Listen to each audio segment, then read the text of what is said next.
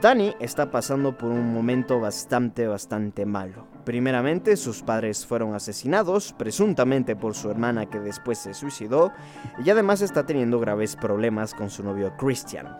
Esto no le representa, sin embargo, un obstáculo para irse de vacaciones a un pequeño pueblo en Suecia, en el que se celebra un festival cada 90 años llamado Midsummer. En este festival, como sería de esperarse una película de Ari Aster, pasan cosas realmente, pero realmente perturbadoras. Y en el siguiente podcast te cuento lo que me ha parecido la más reciente película de el director estadounidense. Comenzamos.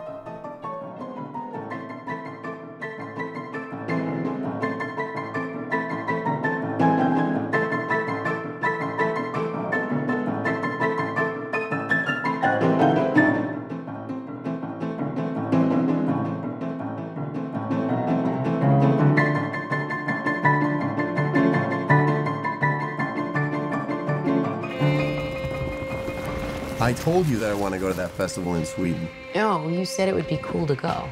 Yeah, and then I got the opportunity and I decided Look, I to don't do mind it. you going. I just wish you would have told me. That's all. Dude, she needs a therapist.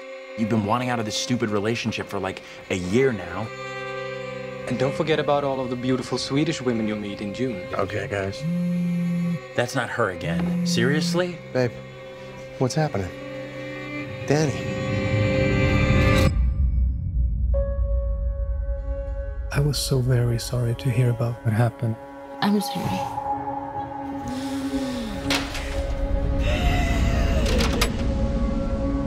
I invited Danny to come to Sweden. You know what she's been going through. Christian says you've got this special week planned. It's sort of a crazy festival. Special ceremonies and dressing up. That sounds fun.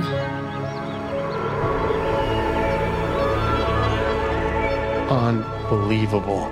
Welcome and happy midsummer. Skål!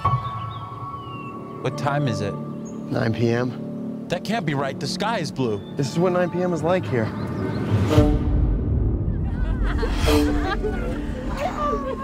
How long have you two been together? Just over three and a half years. Four years. Really? Yeah? What do you think? It's like another world. Tomorrow's a big day. Is it scary? What is it? It has special properties. What am I going through? We just need to acclimate. I don't want to acclimate. I want to go. Absolutely not. What's happening? I don't know why you invited us. That's why you look so guilty right now because you know. We only do this every 90 years.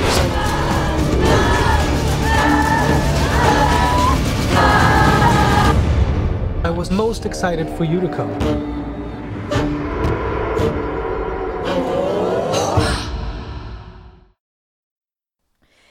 Bienvenidos, bienvenidos un día más a Postcréditos. Mi nombre es Juan Bernardo Castillo y estoy gustoso de poder estar una vez más con ustedes en una nueva emisión de El Estreno para hablar de una película que si bien es cierto ya se estrenó hace varios meses atrás, pero que yo apenas si tuve la oportunidad de ver. Estamos hablando de la más reciente obra de Ari Aster, Midsommar.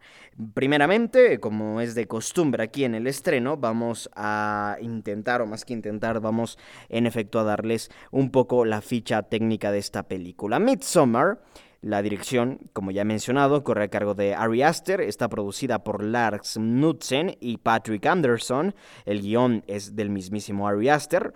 Eh, para quien no recuerde, Ari Aster fue el fantástico debutante del año pasado con Hereditary, apenas debutaba, hizo un peliculón y en este 2019 vuelve con Midsommar. La fotografía corre a cargo de Powell Pogorzelski, el montaje o la edición es de Lucian Johnston. Está protagonizada por Jack Raynor, Florence Pugh, Will Poulter y William Jackson Harper. Eh, su país de proveniencia es Estados Unidos y Suecia. Estrenó el 3 de julio de 2019 en los Estados Unidos. Pertenece al género de terror, drama y cine de suspenso. Tiene una duración de 147 minutos. Eh, los idiomas oficiales es el inglés y el sueco. Está producida por A24 Parts and the Labor, Be Real Films y está distribuida por A24. Ha tenido una recaudación mundial de 35.993.541 dólares ahora que ya me parece se estrenó de forma mundial, aunque no sé si es que en algún país todavía no se ha estrenado. El tema es que finalmente Ari Aster llegó a los cines locales, aunque debo, bueno, más que en locales, nacionales, porque realmente al cine local acá en Cuenca no ha llegado la película, eh, llegó a Quito me parece, pero pues a Cuenca no ha llegado, no obstante ya ha salido en plataformas digitales y ya la película está para verla en internet. De hecho el día que se estrenaba en Ecuador ya se pudo obtener mediante formas vamos a decir, un poco turbias a través de internet. Pero bueno, yo apenas pude ver la película. Y, bueno, la he visto dos veces, debo ser honestos con ustedes. La, la vi por primera vez el día martes y ayer miércoles la volví a ver. Hoy es jueves 10 de octubre cuando estoy grabando esto. Así que sí, ya he visto dos veces la película porque, porque realmente merece una segunda vista y especialmente eh, en mi posición de tratar de traerles una, una, completa opinión de la película, pues he tenido que verla dos veces. También un pequeño paréntesis que debo hacer aquí, eh, para quien le pueda interesar, el tema en Ecuador no se ha calmado, seguimos con varios problemas sociales que en vez de haberse apaciguado, pues eh, se han, se han han explotado más, han estallado más y la verdad es que vivimos momentos difíciles. Yo sé que este podcast quizás no tenga una llegada masiva, pero sí, sí voy a hacer desde aquí un llamado a la calma realmente porque la situación del país es, es compleja todavía y, bueno, yo de todas formas tengo eh, que hacer este tipo de podcast porque es a lo que me dedico y, realmente, bueno, me gusta hacerlo y, como que esta media hora o 40 minutos que pueda hablar con ustedes eh, me terminan distrayendo un poco y, y sacándome un poco de, del contexto tan complicado que estamos viviendo. Pero bueno, fuera de ello, y no es el tema que he venido a tratar, es hora de comenzar a hablar de Midsommar, esta película dirigida por Ari Aster, y ya desde ahí desde ahí, cabe decirles que yo estaba muy, pero muy emocionado con esta película. Ari Aster ya demostró en el 2018 con su fabulosa Hereditary, con su ópera prima, que es un director muy capaz, que la verdad es que tiene una, una forma de, ver y de hacer cine muy particular y eh, que ya en aquel momento obviamente nos demostró con que, que, es muy inteligente el tipo, ¿no? Que es muy ingenioso, con una obra extremadamente bien construida, que tiene un montón de simbolismo y que desde una historia mm, digamos, con la cual la mayoría de nosotros nos podemos identificar, termina entregando una obra bastante compleja en el trasfondo, que, que realmente a ver, realmente fue perturbadora Hereditary, pero eh, más que nada la película seguía esa historia familiar de una familia y, luego en el trasfondo de aquello había cosas realmente espeluznantes. Midsommar mantiene esa esencia, mantiene una película que eh, digamos, en su esencia nos demuestra un tema bastante humano, personal, con el que la gran mayoría de personas se pueden identificar y a partir de ello va desarrollando en el trasfondo algo bastante perturbador que está cargado de simbolismos y de una forma de hacer cine que es simple y sencillamente magistral. Vamos a hablar de Midsommar y voy a empezar diciendo que era una de mis películas más esperadas para este 2019, por lo que ya hizo Ari Aster en 2018 que fue fantástica aquella obra, que igual es eh, codirigida, eh, digo codirigida, no, de hecho es solo dirigida por Ari Aster, pero es escrita y dirigida por Ari Aster, en esta ocasión con Midsommar lo mismo. Ari Aster es completamente el autor de la película, ¿no? Eh, estamos en ese en ese auténtico debate complicadísimo de quiénes son los verdaderos autores del cine, los que dirigen y escriben, los que dirigen o los que escriben o los que hacen ambas cosas. Bueno, es un debate interminable. Eh, y para mí Ari Aster es un autor porque justamente escribe y dirige sus películas, lo cual yo creo que siempre da una dimensión mucho más, eh, no sé, mm, que, en lo personal me gusta más. Creo que los que escriben y dirigen sus películas tiene, tiene mucho más sentido que aquellos que solo las dirigen pero claro, luego ves a Martin Scorsese, que, que casi no, no, suele escribir, de hecho es netamente un director eh, y lo hace fantástico, entonces realmente es un debate interminable, pero eh, hablando específicamente de Ari Aster, le sienta muy bien a su cine que él sea tanto el escritor como el director, porque si no, todo el simbolismo y, y todo el trasfondo sus películas realmente no serían iguales. Hay que decir que el cine de Ari Aster, como ya lo demostró en Hereditary, es bastante subversivo, de hecho, quizás esa sea una de sus, de sus principales huellas mm, que tiene Ari Aster en el cine. Le gusta hacer un cine subversivo, un cine complejo, un cine que para muchos eh, podrá resultar estresante pero que es un cine que merece segundas vistas. Hereditary, al igual que Midsommar, era una película que tienes que ver dos veces si querías realmente absorber todo el contenido narrativo que esta tenía. Y Midsommar en esta ocasión es exactamente lo mismo. Tiene muchísimo, muchísimo trasfondo, una simbología enorme y que vale la pena también estudiar y que vale la pena, en la cual vale la pena indagar porque realmente nos encontraremos con cosas muy, muy interesantes. Yo para este podcast he intentado hacer, a ver, la mayor parte de investigación que me ha alcanzado a hacer en un día, en dos días, perdón. Eh, pero obviamente no es suficiente, así que mi recomendación es que si a ustedes les interesa todo este tema, eh, vayan e indaguen por ustedes mismos, porque se van a encontrar con cosas realmente interesantes. Eh, cosas que decir con respecto a Midsommar. Lo que voy a empezar diciendo es que esta es una, una, película estéticamente hermosa y en ese sentido es una película estéticamente muy diferente a Hereditary. Hereditary era una película cuyo elemento visual se basaba mucho más en lo sombrío, se basaba mucho más en la oscuridad. En ese sentido, quizás a la vista Hereditary era una película no tan llamativa visualmente, o más que llamativa, hablemos atractiva visualmente. Eh, sin embargo, para Midsommar hay algo completamente diferente. Realmente estamos ante una película que estética y visualmente resulta preciosa. Es una película con, con unos colores, con una vida visual realmente espectacular. Eh, muy bella de ver, muy bella la vista, súper atractiva y, que realmente son de esas cosas que te quieres quedar viendo durante mucho tiempo porque eh, no, no suelen verse tanto en el cine, o a ver, sí se suelen ver, pero, pero que siempre resultan hipnotizantes, ¿no? Eh, el, el, verde del pasto, las flores, los trajes que se utilizan, realmente visual y estéticamente esta película es, es un deleite inigualable en este, en este 2019. Eh, la experiencia visual en sí es, es, maravillosa. Y otro punto que tiene a su favor eh, perdón, Midsommar, y, que igual difiere de Hereditary, es que es una película que juega mucho con las texturas, tanto visualmente como sonoramente hablando. Eh, visualmente creo que es más evidente porque, bueno, a ver si le prestamos un poco de atención, realmente la fotografía está cargada de texturas. Ari Aster esto no hizo con Hereditary, como dije, Hereditary se basa más en lo sombrío, en, en, la masa sombría.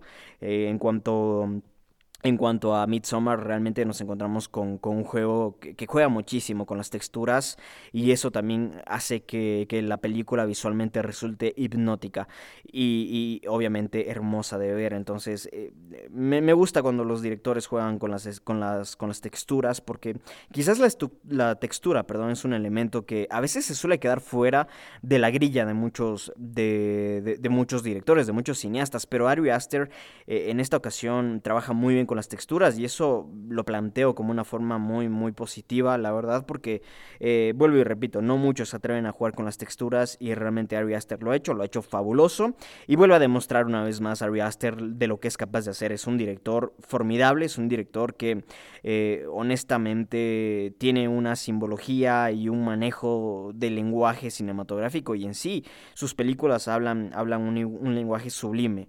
Entonces es, es impresionante lo que hace siempre Ari Aster con sus cintas. En ese sentido, vuelve a demostrar que es un tipo muy grande en el cine y, que con solo dos películas, para mí, se está comenzando a, plantar ahí como uno de los mejores de estos últimos años. Es verdad que, es, un director nuevo, apenas lleva dos películas, pero en las dos demuestra una habilidad y una capacidad eh, que realmente es, es llamativa. Es cuanto menos llamativa. De hecho, es realmente espectacular. Es súper, ah, eh, también voy a decir, eh, optimista porque, porque yo quiero ver ¿Qué, va a ser capaz de hacer Ari Aster después? Si a estas alturas nos viene con estas propuestas tan subversivas, tan distintas eh, y a la vez tan bien dirigidas, tan bien hechas, yo quiero ver qué va a ser capaz de construir Ari Aster en su carrera. Realmente me llama mucho la atención, me da mucha curiosidad porque siento que tiene un potencial inigualable eh, a estas alturas en Hollywood. La verdad es que el año anterior vimos muchos eh, debutantes en el cine, en la dirección, y la verdad es que me llamó la atención de que la mayoría de ellos hacían unos trabajos espectaculares, pero de todos ellos es Ari Aster el que a este año se mantiene constante, se mantiene en esa constante de hacer un cine fabuloso. Entonces, eh, enhorabuena a Ari Aster que vuelve a demostrarnos de lo que es capaz y sin lugar a dudas nos demuestra que tenemos que estar eh, eh, expectantes de lo que va a seguir haciendo porque tiene capacidad este tipo, tiene mucha capacidad este estadounidense en cuanto a la dirección se refiere. Así que estoy muy contento con lo de Ari Aster, creo que es destacable la dirección, quizás es uno de los puntos más importantes que existen en, este, en esta película Midsommar, así que estoy muy feliz, muy contento realmente con lo que hemos visto en esta película. Pero bueno, más allá de eso, de las cosas que hemos dicho,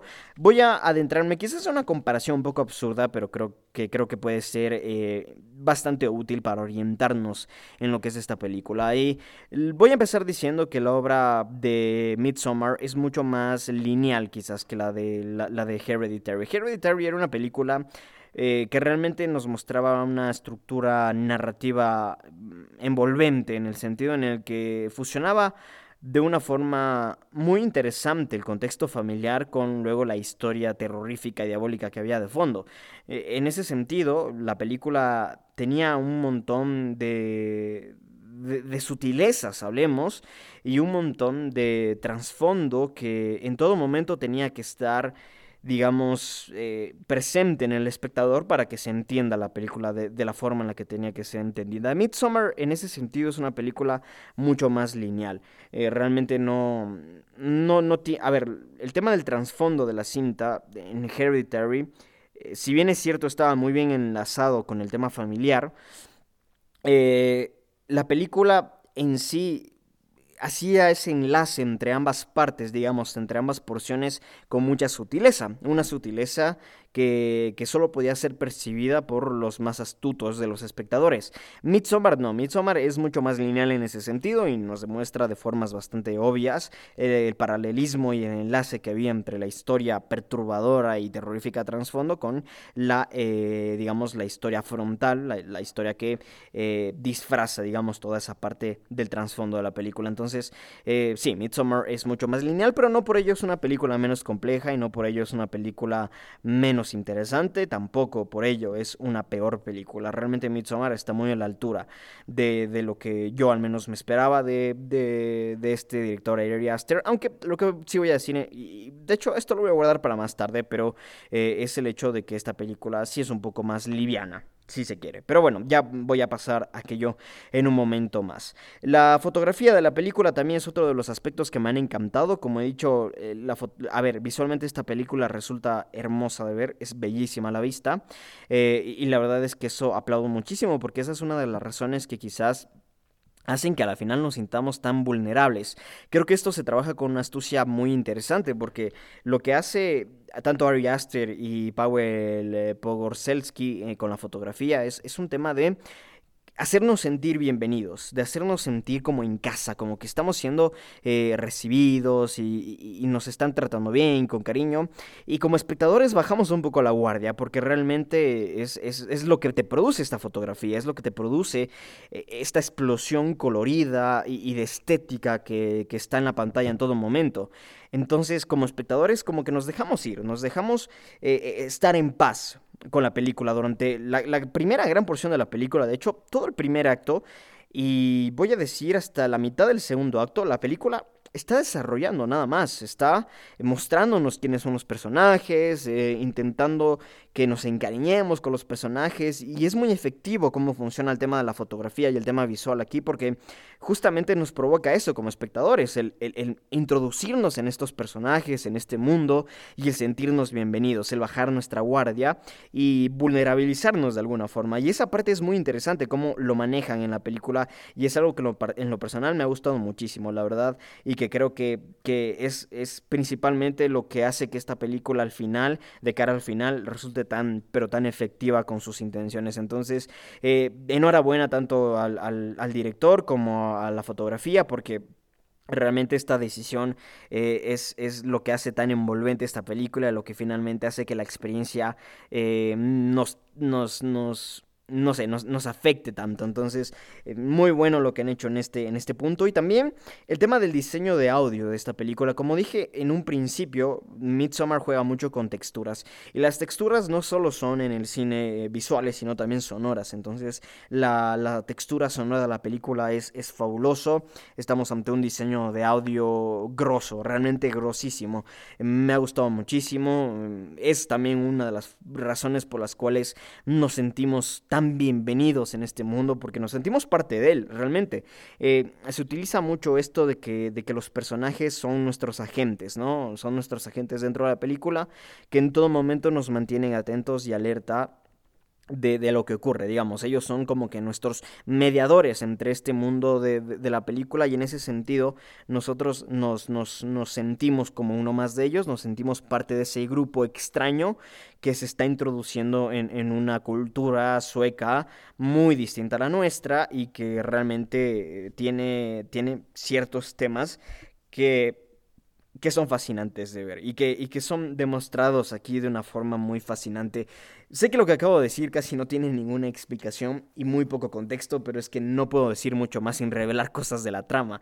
Así que por esa razón este podcast también, al igual que algunos otros, lo voy a dividir como que una parte con y otra parte sin spoilers. Ahorita estamos en la parte sin spoilers, en la que simplemente estoy hablando de los temas estéticos y ese tipo de cosas. Ya más adelante me voy a entrar en la trama y de ciertas conclusiones y de ciertas cosas eh, en las cuales eh, me han parecido fascinantes. Pero bueno, la verdad es que la película, como he dicho, tiene un diseño sonoro fantástico que al igual que el tema visual, el tema estético, nos hace sentir bienvenidos en este eh, perturbador mundo que, bueno, se nos pinta como muy amistoso de comienzo y, como he dicho hace un momento, todo esto eh, hace que el efecto de la película sea la final tan pero tan efectivo.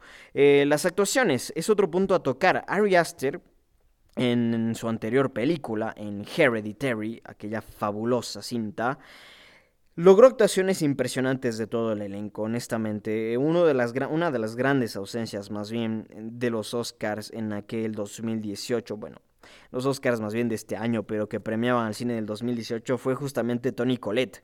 Tony Collette hace una actuación espectacular, pero es que no solo es Tony Collette, obviamente Tony Collette se desborda por completo en esa película y por lo tanto es el que más destaca, pero por ejemplo saca una actuación impresionante de Alex Wolf, también de Millie Shapiro, realmente de todo el elenco. Ari Aster en ese, en ese entonces eh, nos demuestra lo gran lo grande que es para dirigir eh, actores. Realmente tiene una, habilidad impresionante para la dirección de, actores Ari Aster.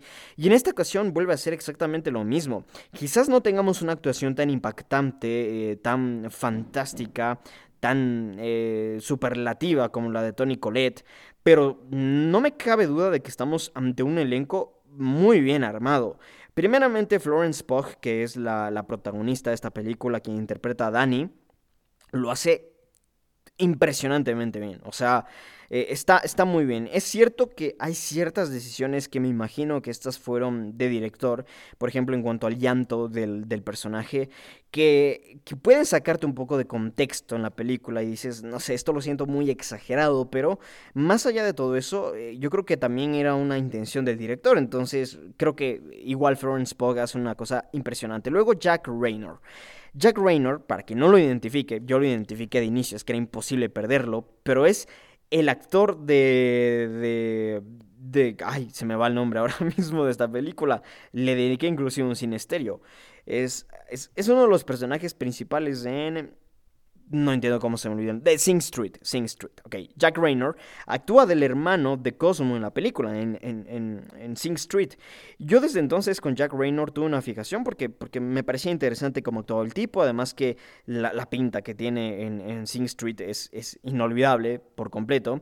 Y Jack Raynor, la verdad es que, bueno, no, no, es que sea un actor nuevo ni mucho menos. Ya, ya va mucho tiempo trabajando en la industria. Pero creo que una película de este estilo como lo que le ha plantado Ari Aster en Midsommar era justamente lo que Jack Raynor necesitaba para, para despuntar. Y yo creo que con esto Jack Raynor despunta y despunta muy bien. Hace una actuación fabulosa. Luego en el elenco también está Will Poutler, que bueno, La verdad es que muy pocas cosas que decir de Will Butler. Es un actorazo, ya todos lo sabemos. Este tipo cada vez actúa en mejores películas, cada vez actúa con grandes directores y, bueno, no hay mucho más que decir. La verdad es que Will Butler lo hace fantástico. Y luego William este, Jackson, Harper, también es otro actorazo que, que, hace un trabajo fabuloso en esta película igual. Y, la verdad es que estoy muy feliz con el elenco en, en concreto, con todo el elenco. Yo creo que ha sido una muy buena película. Es verdad que, como he dicho, no hay precisamente un actor que, que sea o que, que, haya demostrado un nivel tan superlativo como Tony Collette en en, Hereditary, pero de todas formas creo que el elenco en sí, como un conjunto, lo hacen bastante bien y en ese sentido estoy, estoy muy feliz y muy contento. Luego, Vamos a hablar un poco de, estructura narrativa. Eh, primeramente decirles que, como dije hace un momento, la película se toma su tiempo para desarrollar a los personajes, lo cual nos permite sentirnos identificados en un principio, en un principio perdón, y, y luego también encariñarnos con ellos, para que finalmente sea mucho más efectiva la película de cara al final. Entonces eso, eso es algo que hay que valorar porque la película no es corta, la película dura 2 horas 18 minutos. Bueno, 17 si somos más exactos, 2 horas 17. Es una película larga, realmente es una película larga. Eh, y aún más para, para, para esta, eh, a ver, los géneros de, de suspense, más bien de, de terror. Es verdad que suelen oscilar por, por las dos horas, pero dos horas 18 realmente es inclusive largo para el género de terror, pero eh, lo hace bastante bien. Honestamente, yo creo que es una muy buena decisión que la película sea larga, porque a la final, como dije antes, eh, el, todo el primer acto y gran parte del segundo acto está, está destinado concretamente en desarrollar a los personajes y eso es una, eso es una decisión muy valiente por parte de Ari Aster que muchos directores no están este eh, a ver, no predeterminados, sino este determinados más bien a, cumplir, ¿no? O sea, son esta clase de decisiones que, muchos directores no están determinados a tomar. Entonces, eh, Ari Aster sí que lo hace y eso es muy valiente de su parte porque evidentemente esto hace que la película no sea palomitera. Bueno, no solo esto, realmente hay muchos elementos que hacen que esta película no sea la típica palomitera, pero eh, es, interesante que Ari Aster se haya salido con la suya y haya hecho esta película de esta forma porque ya les digo, primer acto y gran parte del segundo acto estamos hablando de más de una hora, una hora diez, una hora quince. La película está enfocada completamente enfocada y concentrada en desarrollar personajes y situaciones que luego permitan que sea efectiva cuando llegan los momentos perturbadores. Entonces, eso me parece genial. La película, como dije hace un momento, también es efectiva en hacernos sentir vulnerables y eh, luego utiliza esa vulnerabilidad para hacernos sentir amenazados. Entonces, esa forma de cómo la película conecta y juega con el espectador es también de aplaudir. Es una de las cosas que hacen de esta película completamente obligatoria este año. Para mí, al menos, es obligatoria en 2019, porque sin lugar a dudas es de lo mejor que vamos a ver. Al menos a mí me lo parece. Eh, la película no es para todo el mundo, eso también que quede claro. Eh, no es de estas películas que van a gustar a todo el mundo, honestamente. Eh, seguramente mucha gente se va a aburrir, porque como les digo, una hora 15 minutos se dedica solo a desarrollo de personajes y situaciones. Entonces, esas horas, esa hora y 15 minutos seguramente será causa de aburrimiento para, muchas personas, para muchos espectadores. Entonces, la película hay que entender que no es para todos, pero eh, de todas formas, eh, es, muy interesante. Realmente, de todas formas, es súper interesante la película y me gusta mucho eh, el hecho de, que cómo hace funcionar el tema de la vulnerabilidad del espectador y luego la, transforma en amenaza. Entonces, no sé, me gusta muchísimo, me parece espectacular y es de las pocas películas que me han hecho sentir así alguna vez, la verdad. Debo ser súper honesto con ustedes. la película, además, oscila entre muchísimos temas, eso me gusta mucho también. Ari Aster ya con Hereditary había muchos temas también que trataba la película y que quizás no los trataba, pero sí que las tocaba con sutileza y mencionaba alguna que otra cosa. Y lo mismo con, con Midsommar. Eh, por ejemplo, trata el tema de intercambio cultural, o sea, de lo, lo, lo, extraño que a veces resulta para alguien el, irse a una cultura diferente y, lo difícil también que nos resulta como seres humanos aceptar cosas eh, que, que, para nosotros son extrañas, ¿no? Eh, y perturbadoras. Obviamente las cosas que pasan en Midsommar, en este festival de esta cultura sueca, para nosotros nos resulta mm, realmente extrañas, voy a atreverme a decir hasta, hasta grotescas, pero eh, que dentro de estas culturas son normales, son aceptadas, son parte del ciclo de la vida. Entonces, claramente eh, es un tema muy interesante eh, y, aunque estas cosas, como digo, vuelvo y repito, las toca con, cierta superficialidad, de todas formas agradece que lo haga porque hubiese sido extraño que no lo hiciera honestamente y son la clase de cosas que hacen que esta obra se sienta como algo mucho más completo y, y mucho más integral. Entonces me gusta mucho que Midsommar haga eso porque ayuda de nuevo al, al, gran objetivo de esta película con la audiencia, que es finalmente hacerle sentir vulnerable y amenazada. Entonces me gusta muchísimo. Como es Ari Aster, este viaje, este mal viaje, porque de hecho una de las frases que escribí en mi libreta es que Midsommar se la puede escribir como un mal viaje. Es así. Eh, no en el sentido de que la película sea mala, sino en el sentido de que vamos a estar ante un mal viaje, ante un viaje tremendo, realmente tremendo, como un viaje psicodélico, pero mm, en el que te mal viajaste, básicamente. Pero eh, la película realmente es muy efectiva en todas estas cosas y, finalmente es, un peliculón. Honestamente, Midsommar es un peliculón y como es Ari Aster, es, eh, maneja un, un ingenioso simbolismo que, que ya vamos a intentar adentrarnos más adelante en la parte con con spoilers. La narrativa, mm, sí, la estructura narrativa, ya lo dije, está muy bien construida. Y finalmente voy a decirles que la película tiene también muchísimos, muchísimas referencias. Yo pude notar unas cuantas a The Shining, está bastante bien hecha, la verdad. Y en ese sentido, Ari Aster también hace una especie de tributo a algunos clásicos de cine de terror. Lo hace fantásticamente bien, la verdad. Me gusta mucho Midsommar, me ha parecido una película fabulosa, me ha encantado. Dos horas 18 minutos, vuelvo y repito, es una película larga, pero que en lo personal no me aburrí ningún momento, porque a pesar de que a veces se la pueda calificar de lenta en el desarrollo de personajes y situaciones, la película siempre desde el punto de vista estético nos ofrece una gama espectacular de cosas, entonces me parece fabuloso, además que el simbolismo siempre, siempre, siempre, siempre me ha llamado la atención y siempre me mantiene atento a una película, porque trato de identificar siempre los simbolismos mientras estoy en una película, aunque casi siempre fracaso, porque es difícil difícil mantenerse atento a todos estos eh, aspectos, eh, lo trato de hacer y eso me mantiene siempre despierto. Entonces es muy bueno, es muy bueno esto. Y eh, la verdad es que, como vuelvo y repito, Ari Aster demuestra una vez más lo capaz que es el tipo para dirigir. Ya sea unos peliculones, Midsommar no es la excepción. si pongo una balanza, Hereditary y Midsommar, creo que Hereditary es una, una, obra un poco más completa, no les voy a mentir. Pero más allá de eso, creo que Midsommar ha sido una auténtico, ha sido un auténtico peliculón y además que está muy bien como la continuación de la carrera de este fantástico director estadounidense que da mucho de qué hablar, honestamente da muchísimo de qué hablar y en ese sentido ha llegado el momento de dar mi veredicto final de la película, esto antes de pasar a la siguiente sección del podcast con spoilers. Eh, decirles que le voy a dar a Midsommar un... Em, a ver, se me complica aquí un poco la calificación, porque le daría un 5 sobre 5, pero no le puedo dar un 5. ¿Y por qué no le puedo dar un 5? Por, eh, bueno, el tema de que la película eh, quizás en algunos puntos se pueda sentir desbalanceada por algunas decisiones en cuanto a los actores que no me han parecido lo mejor, como por ejemplo el tema que les comenté con, con el llanto de la actriz principal, que no me parece eh, el correcto, honestamente. Creo que se pudo haber hecho algo mejor porque se siente demasiado fingido.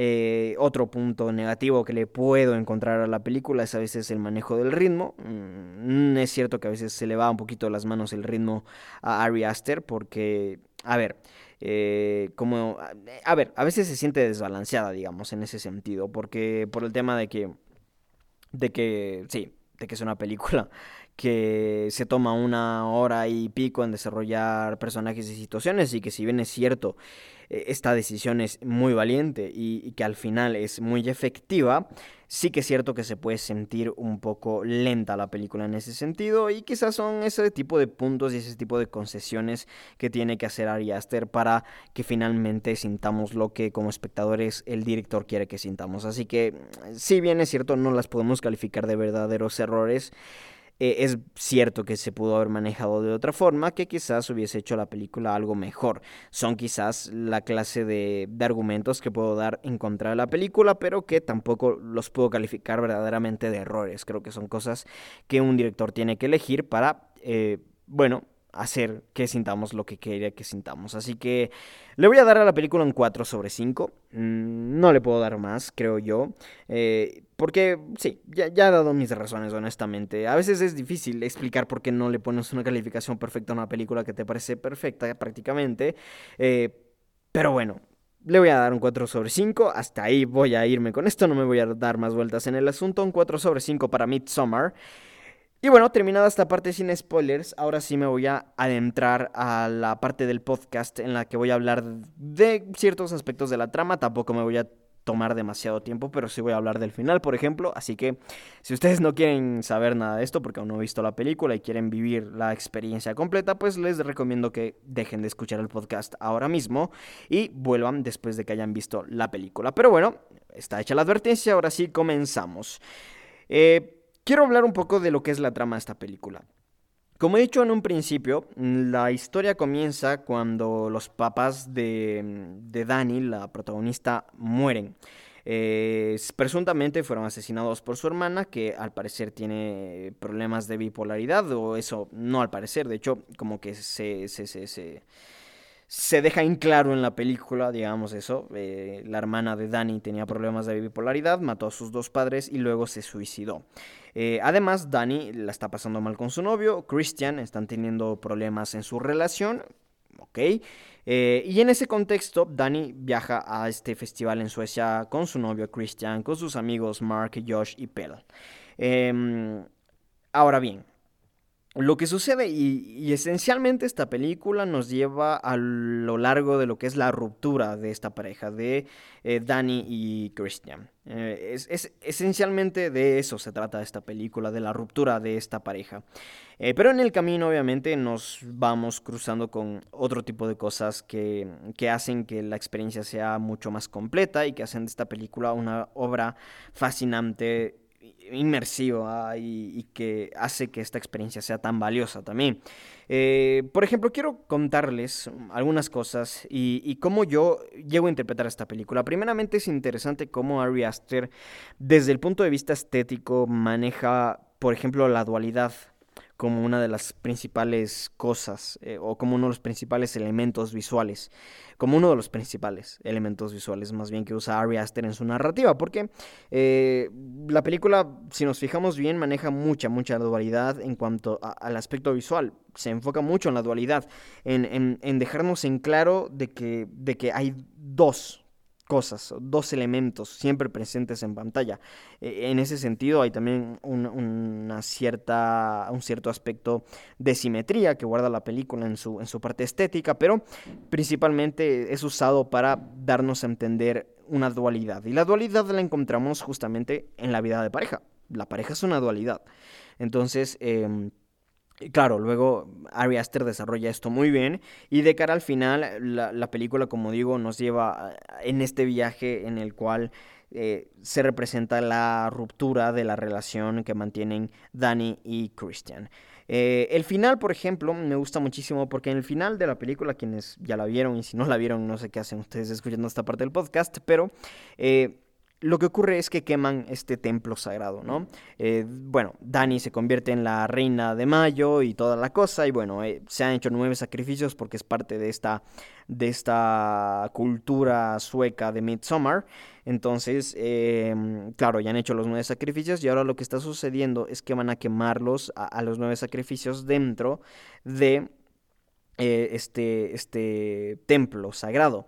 Y esto rememora muchísimo, inclusive por el traje que le ponen, o, más bien la piel de oso sobre la que envuelven a Christian, al novio de Danny, antes de, incendiar este templo. Le ponen un traje de oso. Entonces, esto, mm, no sé, rememora mucho a, como que una forma de superar la relación, ¿no? Es como que Danny puso en una caja de zapatos todas esas cosas que le recuerdan a su relación y decide quemarlos. Y justamente este oso es como que, no sé, es como que me, rememora mucho a mí a esto, ¿no? O sea, de, que eh, una chica que, acaba de romper con su novio puso en una caja todo eso que le recuerda a su novio y, de hecho todos estos sacrificios mm, se le ponen este tipo de elementos como que hacen alusión a ciertos a ciertas cosas que pueden recordarle de la relación y justamente lo más fuerte de todo esto es cuando le ponen la piel de oso a Christian porque es como que el osito de peluche, ¿no? No sé, a mí me, ha parecido de esta forma y ese simbolismo que maneja la película es realmente fascinante, pero además el, el simbolismo no se enfoca solo en esto, sino que el simbolismo también se enfoca en hay muchos temas de, de, la cultura sueca, de esta cultura más que nada vikinga, entonces es, es realmente espectacular. Hay muchos temas, realmente la simbología es súper amplia, muy difícil de, de compaginar y, y, de compactarlo todo en esta parte final del podcast, además de que tampoco mm, yo he tenido el tiempo, y debo ser muy honesto, de revisarlo absolutamente todo, pero es muy interesante cómo se maneja todo este simbolismo. Eh, luego también, por ejemplo, en el búnker en el cual duermen todos eh, los, los que son parte de esta comunidad eh, sueca, eh, hay ilustraciones y estas ilustraciones son como que premoniciones de lo que ocurre después en la cinta, ¿no? Y esto ya lo vimos con Ari Aster en Hereditary, pasa lo mismo con las casas de muñecas, como que en las casas de muñecas eh, de Hereditary se, hay premoniciones de lo que va a ocurrir después de la película y esto ya es como que un sello del director Ari Aster. Además, la película nos, nos dispara como que muchas teorías porque... Como he dicho, Midsummer es este ritual, es esta fiesta mm, entre, bueno, pagana realmente, de este, mm, de este poblado sueco. Eh, y justamente Pell, que, que, pertenece a este poblado sueco, eh, podríamos darnos a pensar en una teoría de que él planeó absolutamente todo, incluyendo la muerte de los padres de Dani, porque eh, justamente es parte de toda esta creencia que hay dentro de, este, de esta comunidad sueca, porque, mm, claro, eh, el hecho de haber asesinado a los padres de Dani ponen a la protagonista en este, en este conflicto personal, que luego la lleva a a irse a Midsommar y, convertirse en la reina de mayo. Entonces es, como que fue elegida, es como que la personaje que fue elegida para aquello. Entonces es muy, muy interesante. Realmente la película está cargada y, viene llena de todos estos simbolismos que son realmente importantísimos, que son además fascinantes, intrigantes y que, y, que además tiene muchísimo de esto. Entonces es imposible, como he dicho hace un momento, compactarlo todo en un solo... en un solo podcast y de hecho estoy pensando en hacer un video, voy a ver si es que me da tiempo, ojalá si sea para, para poderlo, eh, para poder analizar todas estas cosas, eh, pero bueno, si es que tengo tiempo lo haré, si no, lo siento muchísimo, pero, pero bueno, lo estoy pensando porque realmente la, obra es, es, fascinante y es muy valiosa en todo este tema de simbolismos y simbologías y, signos eh, que son súper interesantes y que de nuevo, a la final y en esencia lo que trata de hacer es mostrarnos esta otra cara de una ruptura de una relación, obviamente mucho más perturbadora, sangrienta, gráfica, grotesca, pero sobre todo fascinante, fabulosa. Realmente estoy encantadísimo con esta película, me ha encantado. Y como he dicho, un 4 sobre 5 creo que es la calificación que se merece. Pero bueno, ya llevamos aquí 40 minutotes, así que lo voy a dejar en este preciso momento. Midsommar, una película que me ha gustado muchísimo. Creo que es una de las películas que obligatoriamente tenemos que ver en este 2019 y que espero que, cuando la vean también sea de su agrado. Pero bueno, en fin, voy a dejar aquí el podcast, no sin antes de recordarles que mi nombre es Juan Bernardo Castillo y me gustaría conocer su opinión. Así que escríbanme a mi Twitter, arroba postcréditos1. También me pueden encontrar en Facebook e Instagram, arroba postcréditos98. Pueden escribirnos al correo postcréditos, arroba, perdón, postcréditos98 arroba gmail.com y también nos pueden visitar en nuestro blog www.postcreditos.com. Hasta aquí con el podcast del día de hoy. Nosotros nos estaremos viendo muy pero muy pronto porque de hecho esta noche, o bueno, la madrugada más bien del viernes, mientras estoy grabando esto, se va a estrenar El Camino, la película de Breaking Bad. Así que esperen, obviamente, mi review, mi opinión acerca de esa película también. Pero bueno, hasta aquí el podcast del día de hoy y nos estaremos escuchando nosotros bastante, pero bastante pronto. Hasta entonces, nos vemos.